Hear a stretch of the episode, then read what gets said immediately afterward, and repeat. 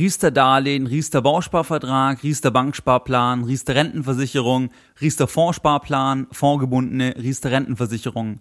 Alles klar, oder? In der heutigen Folge Nummer 82 geht es also um die Riester-Rente. Viel Spaß bei der heutigen Folge. Herzlich willkommen bei Geldbildung, der wöchentliche Finanzpodcast zu Themen rund um Börse und Kapitalmarkt. Erst die Bildung über Geld ermöglicht die Bildung von Geld. Es begrüßt dich der Moderator Stefan Obersteller. Herzlich willkommen bei Geldbildung. Schön, dass du wieder dabei bist. Zunächst einmal, wenn dir mein Podcast geldbildung.de gefällt, du nützliche Informationen aus dem Podcast ziehen kannst, dann würde ich mich extrem freuen, wenn du mir eine 5-Sterne-Rezension bei iTunes ausstellen könntest, weil mich diese Rezension eben motivieren, weitere Podcast-Folgen für dich aufzunehmen und ich auch im Ranking weiter nach oben komme und so noch mehr Menschen mit finanzieller Bildung, mit Geldbildung erreichen kann. Interessierst du dich für Vermögensbildung in Eigenregie? Willst du langfristig, eigenständig und unabhängig von dritten Vermögen aufbauen? Interessierst du dich für Anlagemöglichkeiten? Genau zu diesen Themen habe ich ein 50-minütiges Video zusammengestellt, was du dir sichern kannst, wenn du auf meine Seite gehst, geldbildung.de und dich auf der Startseite einfach mit deiner E-Mail-Adresse einträgst. Ich sende dir dann als Dankeschön den Link entsprechend zu diesem Video. Wenn du dich eben für Themen rund um Vermögensbildung, Vermögensanlage, Investmentmöglichkeiten, auch große Anlagefehler und so weiter interessierst, dann macht es Sinn, wenn du dich in den Newsletter einträgst, weil ich einmal pro Woche einen kostenfreien Newsletter versende, in der Regel am Sonntag, wo ich teilweise auch auf aktuelle Dinge eingehe, Tipps gebe oder auf große Anlagefehler Hinweise und diese Informationen bekommst du eben nur exklusiv in diesem Newsletter, wo du dich eben auf geldbildung.de eintragen kannst. In der heutigen Folge geht es jetzt also um die Riester-Rente. Ich möchte mit dir folgende Punkte besprechen. Zunächst einmal möchte ich dir das Grundprinzip erklären, was der Riester-Rente im Prinzip zugrunde liegt. Dann möchte ich dir die Vorteile nennen, die sich auf den ersten Blick im Prinzip bei einer Riester-Rente ergeben. Die Nachteile besprechen wir natürlich auch von einer Riester-Rente. Und last but not least werde ich dir meine Empfehlung abgeben, was eben meine Meinung insgesamt jetzt über die Riester-Rente ist, unabhängig welches Produkt jetzt genau, also unabhängig ob Banksparplan, Riester-Rentenversicherung, Fondssparplan und so weiter. Und das je nachdem auch, ob du schon einen Riester hast oder wenn du darüber nachdenkst. Also ich werde dir da eine Empfehlung abgeben, was ich an deiner Stelle eben machen würde, jeweils, wenn ich schon eine Riester-Rente hätte oder eben jeweils, wenn ich darüber nachdenken würde, eine Riester-Rente im Prinzip abzuschließen. Das heißt, die Empfehlung soll dir eigentlich helfen, dass du eben eine bessere Entscheidung treffen kannst, egal ob du das Produkt schon hast oder ob du darüber nachdenkst, es eben abzuschließen. Lass uns direkt mal mit dem Grundprinzip anfangen. Die Riester-Rente jetzt von der Grundüberlegung her soll einfach dazu beitragen, die Versorgungslücke zu schließen, unter der wir alle eben im Alter leiden werden. Was heißt jetzt Versorgungslücke? Versorgungslücke heißt, dass das letzte gesetzliche Netto, was du als Angestellter, Beamter beziehst, das wird zum hohen Prozentsatz eben deutlich geringer sein wie die gesetzliche Rente. Und diese Differenz nennt man eben Versorgungslücke, also zwischen letzten Netto und im Prinzip dann zur gesetzlichen Rente. Diese Lücke muss ja im Prinzip geschlossen werden, damit du dann eigentlich im Alter eben gleich leben kannst, wie, wie du eben während einer Berufstätigkeit lebst. Im Rahmen der Vorbereitung auf diese heutige Podcast-Folge ist mir eine ganz lustige Sache eingefallen.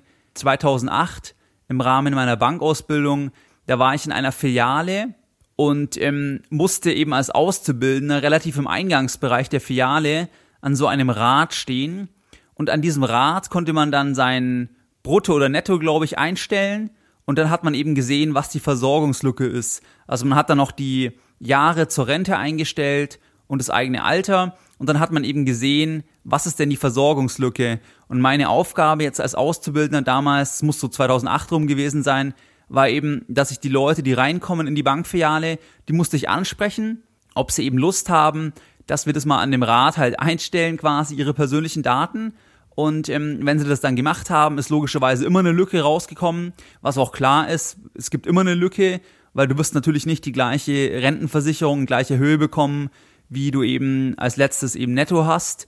Und ähm, wenn dann eben diese Lücke rausgekommen ist, dann habe ich die entsprechend eben an die an den Schalter verwiesen und gesagt, ja, dort können Sie sich eben weiter informieren. Das war quasi so der der Start eben, um im Prinzip auf die Riester-Rente dann hinzuweisen, beziehungsweise halt dann so, dass ich als Auszubildender im Endeffekt halt an den Berater übergeben habe und der dann halt eben versuchen konnte, im Prinzip die Riester-Rente dann zu verkaufen. Jedenfalls, die Riester-Rente ist eben eine, eine staatliche Initiative gemeinsam mit der Privatwirtschaft im Prinzip eben diese Versorgungslücke zu schließen. Der Fokus der Riester-Rente ist ganz klar auf Arbeitnehmer, also auf Personen, die automatisch in der gesetzlichen Rentenversicherung pflichtversichert sind, aber auch auf Beamte und auch auf Selbstständige, die freiwillig in die gesetzliche Rentenversicherung einzahlen. Auch Auszubildende und noch andere Gruppen sind dabei, aber im Prinzip das Wichtige, der Fokus ist ganz klar eben Angestellte, weil für Selbstständige gibt es eben entsprechend dann auch die Rürup-Rente. Die Idee, wie gesagt, ist eben, dass die gesetzliche Rentenversicherung nicht mehr ausreichend sein wird und das zugrunde liegende Problem oder warum quasi der politische Druck zugelegt hat, warum man eben irgendwo eine Antwort gesucht hat und die Riester-Rente wurde ja 2002 eingeführt.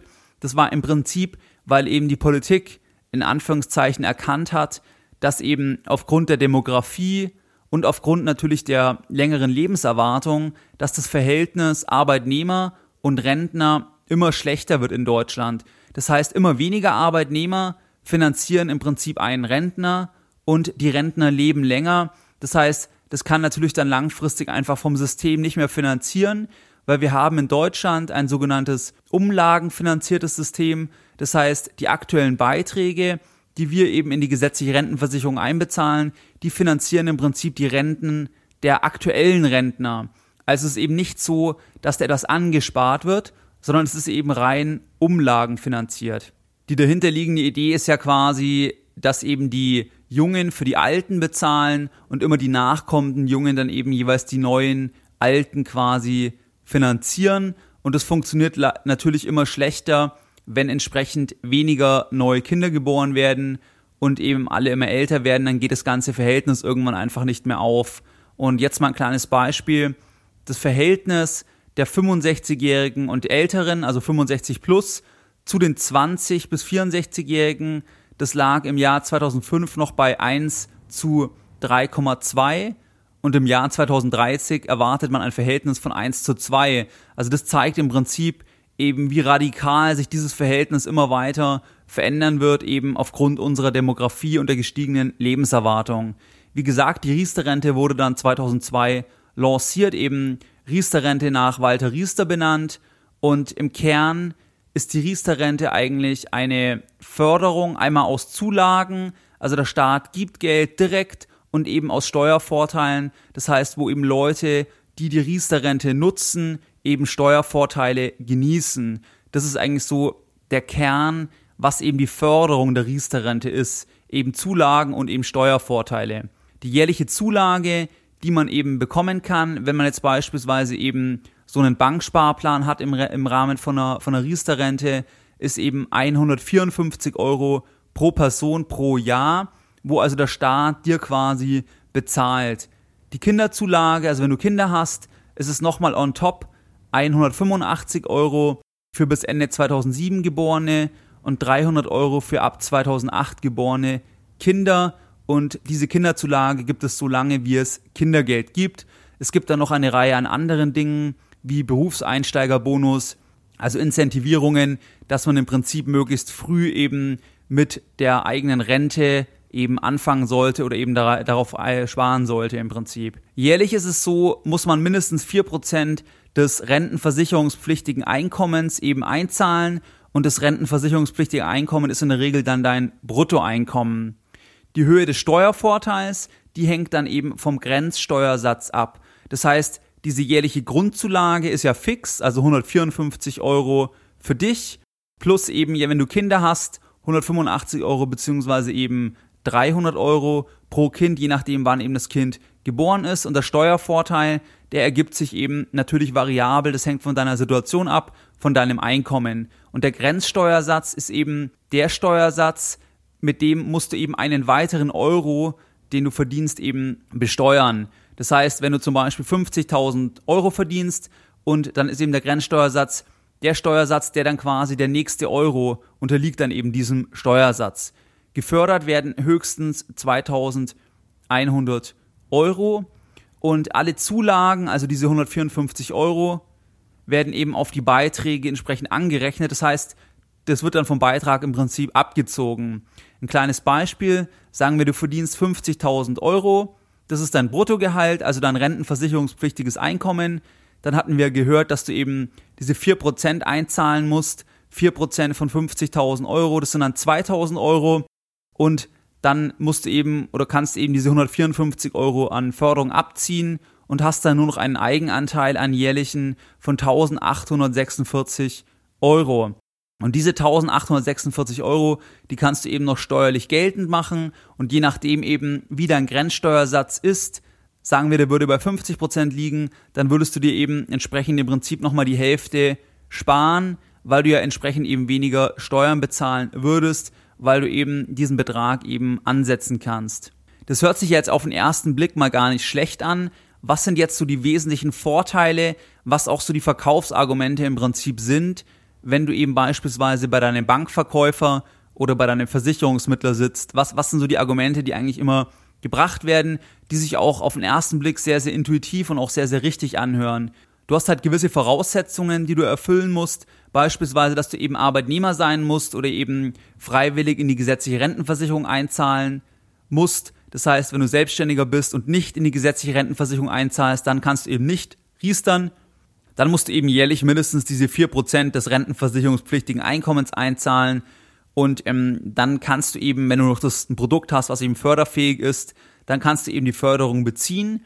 Und was sind die Vorteile, die dir eben jeder Verkäufer nennen würde? Natürlich, du bekommst Geld vom Staat, du bekommst 154 Euro geschenkt pro Person plus eben 185 Euro beziehungsweise 300 Euro für Kinder. Das ist so das erste Argument, du bekommst direkt Geld geschenkt.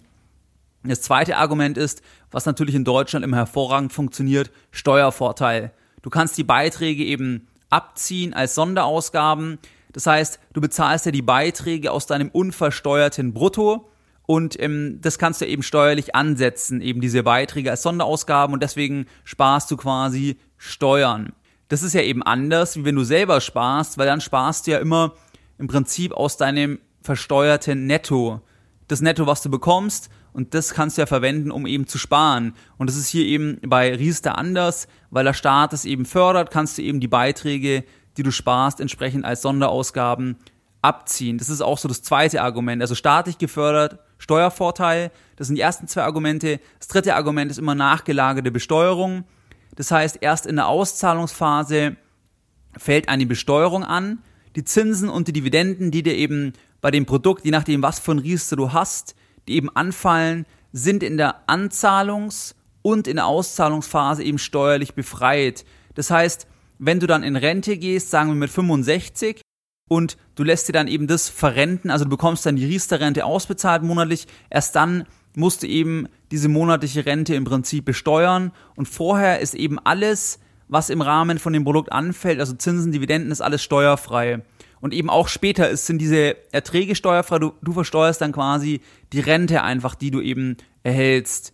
Das ist der, der dritte Punkt. Und der vierte Punkt ist, du hast eine Kapitalerhaltungsgarantie eben von den jeweiligen Versicherungsgesellschaften. Du hast dein Geld quasi sicher garantiert und ähm, das ist sogar inklusive der Zulagen dir garantiert. Das heißt, für das Ende der Laufzeit, also wenn du heute 30 bist beispielsweise, dann für sagen wir 65, in 35 Jahren ist dann garantiert, dass du eben mindestens die Beiträge bekommst, die du bezahlst, plus eben entsprechend im Endeffekt ähm, die Zulagen, die du staatlicherseits eben erhältst. Hört sich insgesamt jetzt alles mal sehr, sehr gut an und es gibt auch bisher etwa 16 Millionen Riester-Verträge in Deutschland, also wirklich ganz, ganz viele haben einen Riester. Also wenn du auch einen Riester hast, bist du auf keinen Fall alleine. 16 Millionen Verträge, die sprechen ja eine, eine klare Sprache. Die Vorteile hören sich doch auch erstmal toll an, also überzeugend und nachvollziehbar. Denke ich mir, wenn man so das hört, macht es irgendwo auch Sinn. Ich zahle ein, erhalte Steuervorteile und noch Geld obendrauf und garantiert ist auch noch alles am Ende. Ist doch eine super Sache. Was sind jetzt die Nachteile? Weil auf den ersten Blick hört sich ja echt gut an, Und ich bin jetzt nicht auf die einzelnen Produkte eingegangen, die unterscheiden sich teilweise nochmal. Also ein Riester Banksparplan ist natürlich was anderes wie eine Riester Rentenversicherung oder ein Riester Fondssparplan. Aber die Kernidee ist eben die, die ich jetzt in diesem Grundprinzip beschrieben habe. Die Vorteile auf den ersten Blick überzeugend. Was sind jetzt die Nachteile? Und wenn du regelmäßig meinen Podcast hörst, dann weißt du, ich bin absolut überhaupt kein Riester-Freund und ähm, ich möchte dir jetzt ein paar Nachteile nennen, die eben aus meiner Sicht ganz klar auch gegen Riester eigentlich sprechen. Der größte Nachteil ist ganz klar, dass die Produkte, die du eben im Rahmen der Riester-Rente, die auch förderfähig sind, die sind sehr, sehr teuer. Das heißt, die Provisionen, die Vermittler erhalten, also Versicherungsgesellschaft oder die Bank, die sind einfach Wahnsinn. Ich möchte dir mal ein Beispiel machen, weil ich habe das mal im Internet ge gesucht und dann auch ein Dokument gefunden, wo eben eigentlich nur für Vertriebspartner gedacht ist, wo eben aufgezeigt wurde, was im Prinzip an Provisionen bezahlt werden. Und es ist so, dass die Provision auf Basis der vereinbarten Beitragssumme bezahlt wird. Jetzt als Beispiel sagen wir, du bezahlst 100 Euro im Monat, dann wäre eben die Beitragssumme pro Jahr 1200 Euro Jahresbeitrag. Und sagen wir, die ganze Sache läuft noch 35 Jahre, also sagen wir, wenn du jetzt 30 bist, die Sache läuft noch 35 Jahre, dann rechnen die dort so in diesem Beispiel, dann 1200, also die Jahressumme, den Jahresbeitrag mal 35 ist gleich 42.000 Euro. Das ist dann die gesamte Beitragssumme und der Vermittler bekommt dann eine Vorabprovision und in dem Beispiel, wo ich es eben gesehen habe, das waren Zahlen von Mitte letzten Jahres, dort war es so, dass der Vermittler der Riester-Rente eben eine Vorabprovision von 5,5 Prozent erhalten hat. Das heißt, wenn du bei dem im Beratungszimmer sitzt und schließt eine Riester-Rente für lediglich 100 Euro pro Monat ab, ist ja eigentlich jetzt nicht die Welt. Wie gesagt, 1200 Euro pro Jahr. Dann ergibt sich die Beitragssumme von 42.000 Euro, die Vorabprovision auf die Beitragssumme von 5,5 Prozent und es ergibt sich insgesamt dann eine Vermittlungsprovision von 2310 Euro. Besser gesagt Vorabprovision. Das hängt natürlich jetzt jeweils von der Gesellschaft ab. Kann vielleicht mal mehr und mal weniger sein. Das war jetzt aber von einer ganz großen Gesellschaft, wo ich eben diese Beispiele mit diesen Zahlen gesehen habe. Und das ist ja schon verrückt, wenn du denkst, 2310 Euro werden erstmal am Anfang als Provision bezahlt, wenn du 1200 Euro Jahresbeitrag hast. Das heißt, die ersten zwei Jahre äh, kannst du dir ausrechnen, wie viel Vermögen du aufbauen kannst. Und das Ganze ist eben so, dass das natürlich dann je nachdem noch aussieht, welche Vertriebspartner da noch mit drinnen hängen, ob da unter einem Maklerverbund arbeitet und so weiter, was die einzelne Person da bekommt. Aber in jedem Fall bezahlst du oder ist in den Vertrag eben das eingepreist, dass eben diese hohe Vorabprovision bezahlt werden kann. Und das ist auch nur die eine Seite der Medaille in Bezug auf die Kosten da gibt's noch ganz viele andere Kosten. Das heißt, wenn du Sonderzahlungen leistest, die bringen extra Provision, die Bestandsprovisionen bei Investmentfonds und so weiter. Also da gibt's noch eine Reihe an anderen Rückvergütungen und Provisionen, die auch noch bezahlt werden und die bezahlst ja immer du als Kunde, ist ja logisch. Ist ja bei allen Produkten so. Am Ende des Tages muss es ja vom Kunden getragen werden und hier wird es natürlich auch von dir als Kunden getragen, wenn du eben ein Riester-Produkt hast und das sind halt Bestandsprovisionen, und diesen Geschichten ist natürlich nur, wenn du mit Fonds sparst. Also bei Banksparplänen sind die Gebühren viel, viel niedriger, aber Banksparpläne macht sowieso überhaupt keinen Sinn, weil die Zinsen so niedrig sind wegen langfristiger Inflation und so weiter. Wenn du also Fondssparen machst, dann würden diese Provisionen oder die Höhe, dann wäre die sehr realistisch und es ist doch verrückt, wenn jemand 2310 Euro an Provision bezahlt dafür, dass du für 100 Euro eine Riester-Rente abschließt, und ich weiß eben nicht, ob das im Interesse des Kunden sein kann, dass diese wahnsinnigen Provisionen bezahlt werden, weil die gehen ja von deiner Rendite weg. Und vor allem es sind eben auch Provisionen, die laufend bezahlt werden. Und da habe ich ja schon öfters drüber gesprochen. Wichtig ist, die laufenden Kosten niedrig halten, weil jährliche Kosten, wenn die höher sind, die reduzieren eben deine Rendite auf jährlicher Basis und die wirken sich dann eben gerade bei der Entfaltung des schönen exponentiellen Zinseszinses eben extrem negativ aus, weil die eben einen Teil von diesem exponentiellen Wachstum einfach auffressen. Also der zweite Punkt ist dann, dass du keinen Einfluss auf Fondssparen und die Anlagepolitik hast. Das bezieht sich jetzt auch wieder, wenn du eigentlich Fondsriester machst. Das heißt, bei der Finanzkrise beispielsweise war im Prinzip das Problem, dass Riester-Verträge dann eben relativ rasch umgeschichtet wurden, weil das Ganze ja garantiert ist. Das heißt, wenn du zum Beispiel, sagen wir, 2010 oder 2011 in Rente gegangen bist und eben schon in höherem Alter, zum Beispiel 2002, entsprechend den Riester abgeschlossen hast, sagen wir mit Mitte 50, hast du den Riester abgeschlossen, entsprechend, dann war das eben so, dass bei so einem Fonds-Riester, dass dann die ganze Geschichte eben auf der Finanzkrise, auf dem Höhepunkt der Finanzkrise, wo die Kurse im Keller waren, wurden die ganzen Sachen umgeschichtet, weil es ist ja alles garantiert zum Laufzeitende. Und ähm, die jeweiligen Gesellschaften machen halt es halt dann so, dass die im Endeffekt zum Ende der Laufzeit, also je näher es dann im Prinzip an den Renteneintritt rangeht, dann fangen die eben an umzuschichten. Das heißt, dann schichten die die Aktienkomponente um in eben sichere festverzinsliche Wertpapiere und wenn das Timing halt schlecht ist, räumst du da das komplette Portfolio mit totalen Verlusten leer und hast halt mehrere Jahre einfach völlig, völlig im Eimer. Du kriegst dann nur noch die Garantie, weil man halt im Prinzip einfach stur, weil man ja nach diesem System arbeitet, im Endeffekt halt zum absoluten Tiefstand dann die Kurse verkaufen muss, weil es eben so der Vertrag vorsieht und der Ursprung liegt eben in der Garantie, dass eben stur dann irgendwann umgeschichtet wird.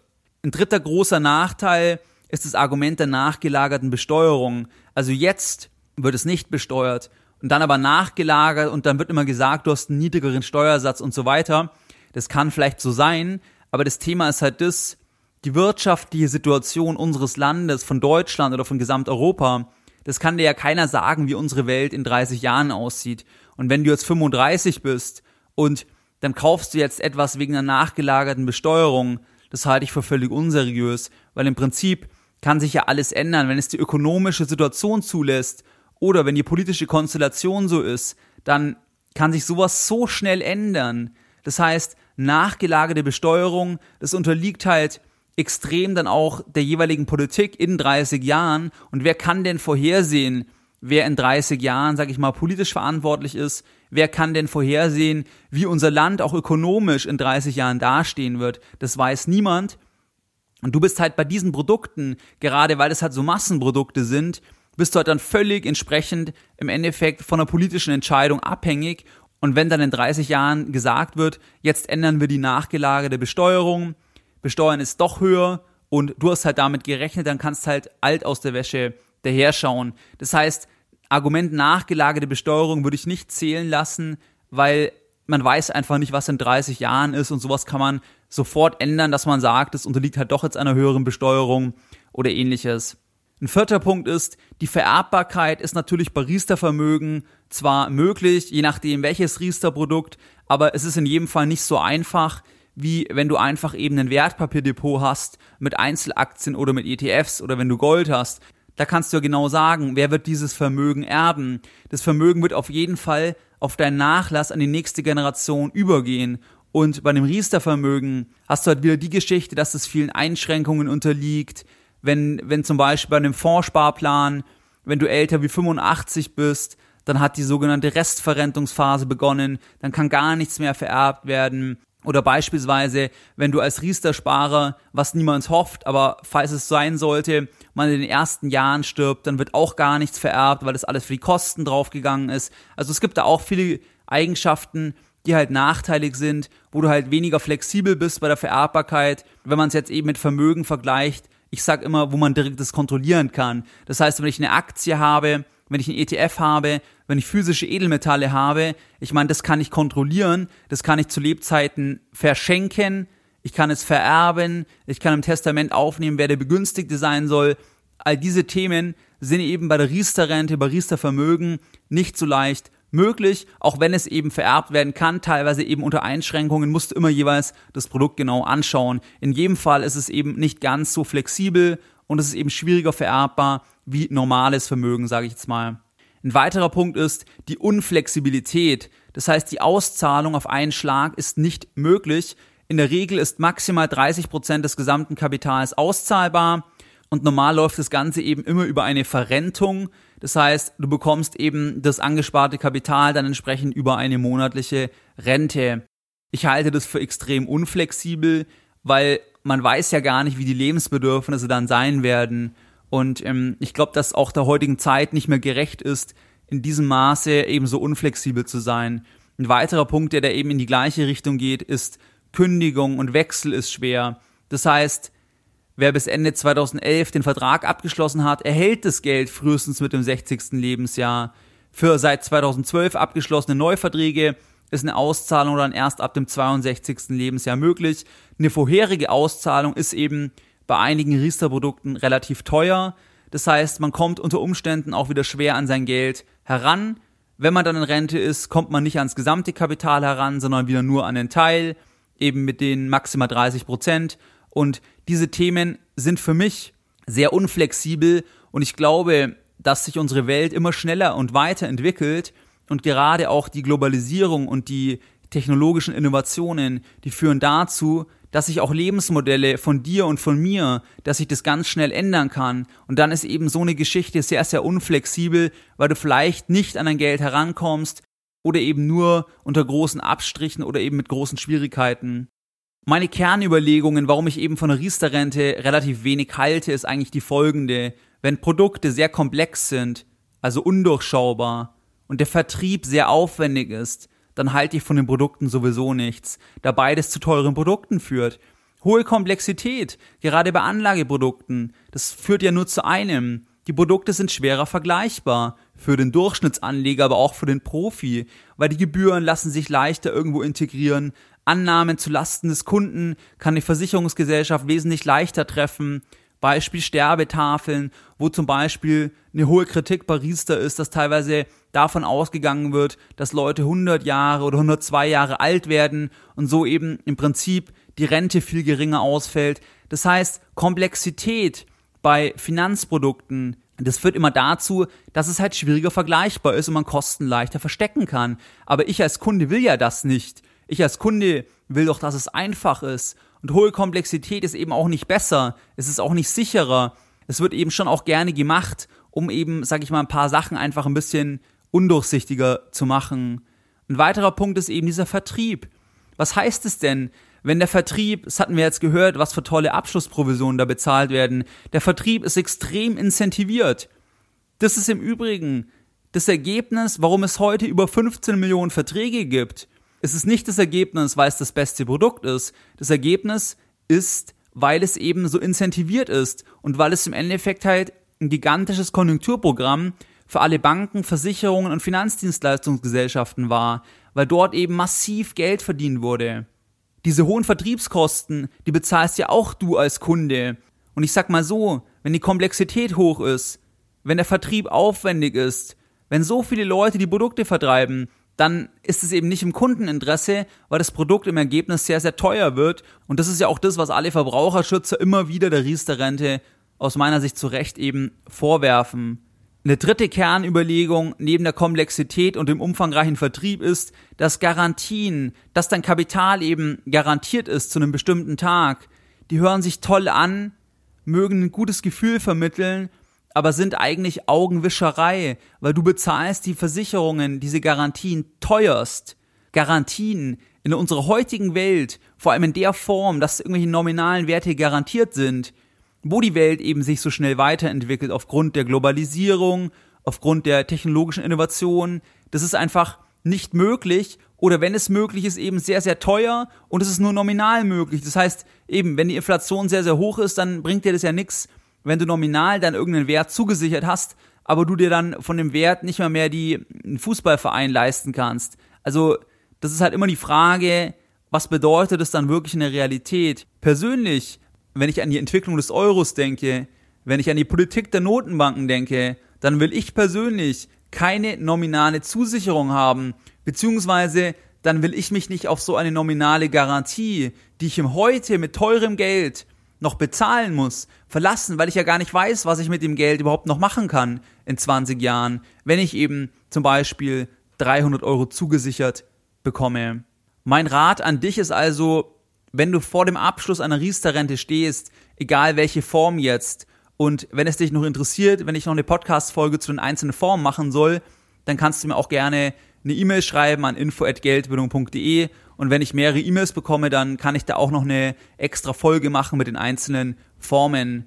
Jedenfalls, wenn du vor dem Abschluss einer Riester-Rente stehst oder dein Berater dir das vorschlägt oder du das überlegt hast, dann überlege wirklich immer genau, ob es für dich Sinn macht und sehe es in jedem Fall nur als ergänzende Komponente an. Und vor allem lass dir Zeit und schließt es nicht einfach so nebenbei ab, weil, wie du gesehen hast, das ist extrem teuer, also selbst wenn du nur 100 Euro einzahlst pro Monat, hat man schnell über 2000 Euro Gebühren, die eben im Prinzip zu Lasten von dir oder zu Lasten von dem Produkt anfallen.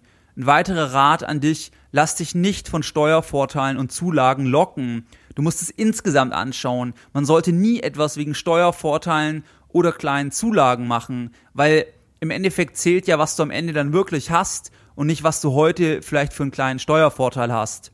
Ein dritter Rat an dich, denke auch daran, vielleicht ändert sich in deinem Leben etwas. Wirst du immer in Deutschland leben? Wirst du dich mal selbstständig machen? Wirst du mal eine Auszeit nehmen für eine Reise? Wirst du eine berufliche Umorientierung? Also, ich würde mir immer diese Punkte genau überlegen und eben nicht blind das abschließen und dann zum Beispiel feststellen, du kannst die Rate gar nicht einhalten, das ist zu viel oder ähnliches. Tendenziell würde ich auch dort die Rate dann immer geringer ansetzen.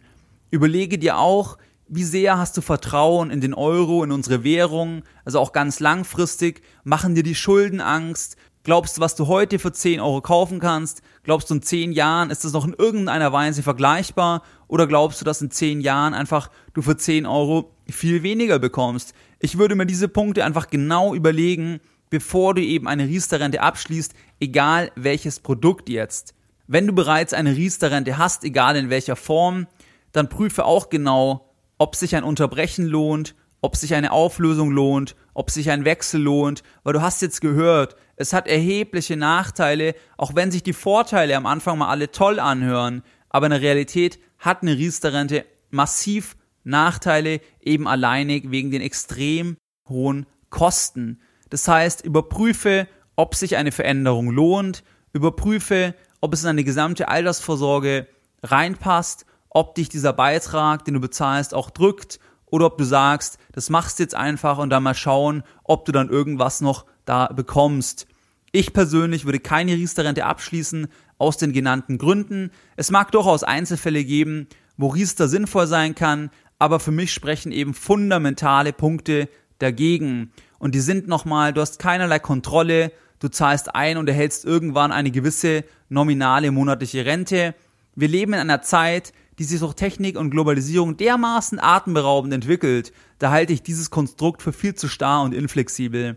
Zweiter Punkt, atemberaubende Provisionen bringen dich um Rendite und das ist wirklich entscheidend, weil gerade bei der exponentiellen Entwicklung sind eben Kosten der absolute Killer und bei den meisten Riester-Produkten hast du einfach höhere Kosten, wie wenn du einfach selbst vorsorgen würdest, eben in einem eigenen Wertpapierdepot, unabhängig von der staatlichen Förderung. Dritter Punkt, hohe staatliche Abhängigkeit, Änderung nachgelagerte Besteuerung jederzeit möglich, Änderung Zulagen, Besteuerung der Zulagen, Höhe der Zulagen, all das ist ja ohne weiteres möglich und ist eben völlig von der Politik abhängig. Weiterer Punkt eben, du bist völlig unflexibel, du kannst nicht wirklich selbst bestimmen, wie du dein Vermögen aufteilen willst, wenn du zum Beispiel eben in so Fonds investierst. Garantien, die können katastrophale Auswirkungen haben. Wie gesagt, wenn 2008, 2009 umgeschichtet wird, dann wurde auf absoluten Tiefstand die Fonds, die Aktienfonds verkauft und in festverzinsliche Wertpapiere reinvestiert. Das heißt, du hast super hohe Verluste oder die Gesellschaft realisiert, um die Garantie zu wahren und du wurdest um wertvolle Rendite gebracht. Überschüsse können einfach durch ungünstiges Timing schneller weg sein, als du dir das vorstellen kannst und das eben vor allem initiiert durch diese Garantie. Deine Lessons learned in der heutigen Podcast-Folge. Was haben wir jetzt in der heutigen Podcast-Folge Nummer 82 gelernt? Es gibt viele verschiedene Riesterformen. Es gibt auch Wohnriester und eben nicht Wohnriester. Wohnriester ist eben ein Riester, der im Prinzip fördert, sich selbst Eigentum eben anzueignen. Und die anderen Riesterformen sind im Endeffekt Riesterformen, die dich unterstützen von staatlicher Seite, dass du eben dir eine eigene Altersvorsorge, eine private Altersvorsorge aufbauen kannst. Riester-Rente soll im Grundsatz die Versorgungslücke schließen, also Differenz zwischen dem letzten Netto und der Rente, die man eben aus der gesetzlichen Rentenversicherung erhält. Staatliche Zulagen, Steuervorteile und Garantien hören sich auf den ersten Blick sehr, sehr gut an, aber sagen nichts aus über die Qualität des Produkts und ob es zu deinem Lebensmodell passt. Die Realität zeigt, dass Riester-Verträge in der Regel sich überhaupt nicht lohnen, viel zu teuer, unflexibel, Garantien sind aus meiner Sicht Mist, kosten einen Haufen Geld, umschichten kann sehr, sehr ungünstig sein und viele Produkte sind einfach auch wirklich schlecht, muss man sagen, vor allem eben, weil sie viel zu teuer sind. Mein Rat an dich, überlege genau, ob es Sinn macht, einen Riester-Vertrag abzuschließen und wenn du einen Riester-Vertrag hast, prüfe genau, ob es Sinn macht, diesen weiterzuführen, zu stoppen oder zu wechseln. Für die meisten, wie gesagt, lohnt es sich nicht, aber Ausnahmen bestätigen natürlich die Regel und jeder muss es einfach für sich selbst entscheiden. Du musst selbst für dich entscheiden, ist es das Richtige, ja oder nein. Ich wollte dir in dieser Podcast-Folge einfach mal meine Sicht auf die Riester-Rente geben und meine Überzeugung ist, du kannst genauso ohne staatliche Förderung ein eigenes Depot, ein eigenes Vermögen aufbauen, deine eigene Altersvorsorge und dafür brauchst du aus meiner Sicht nur Disziplin, musst möglichst früh anfangen und du brauchst eben ein gewisses Grundmaß an Bildung, dass du eben nicht das erstbeste Altersprodukt abschließt. Wie du es gewohnt bist, möchte ich auch die heutige Podcast-Folge Nummer 82 wieder mit einem Zitat beenden. Denn eins ist sicher, die Rente. Norbert Blüm, 1986. Mehr Informationen zu Themen rund um Börse und Kapitalmarkt findest du unter www.geldbildung.de. Und immer daran denken, Bildung hat die beste Rendite.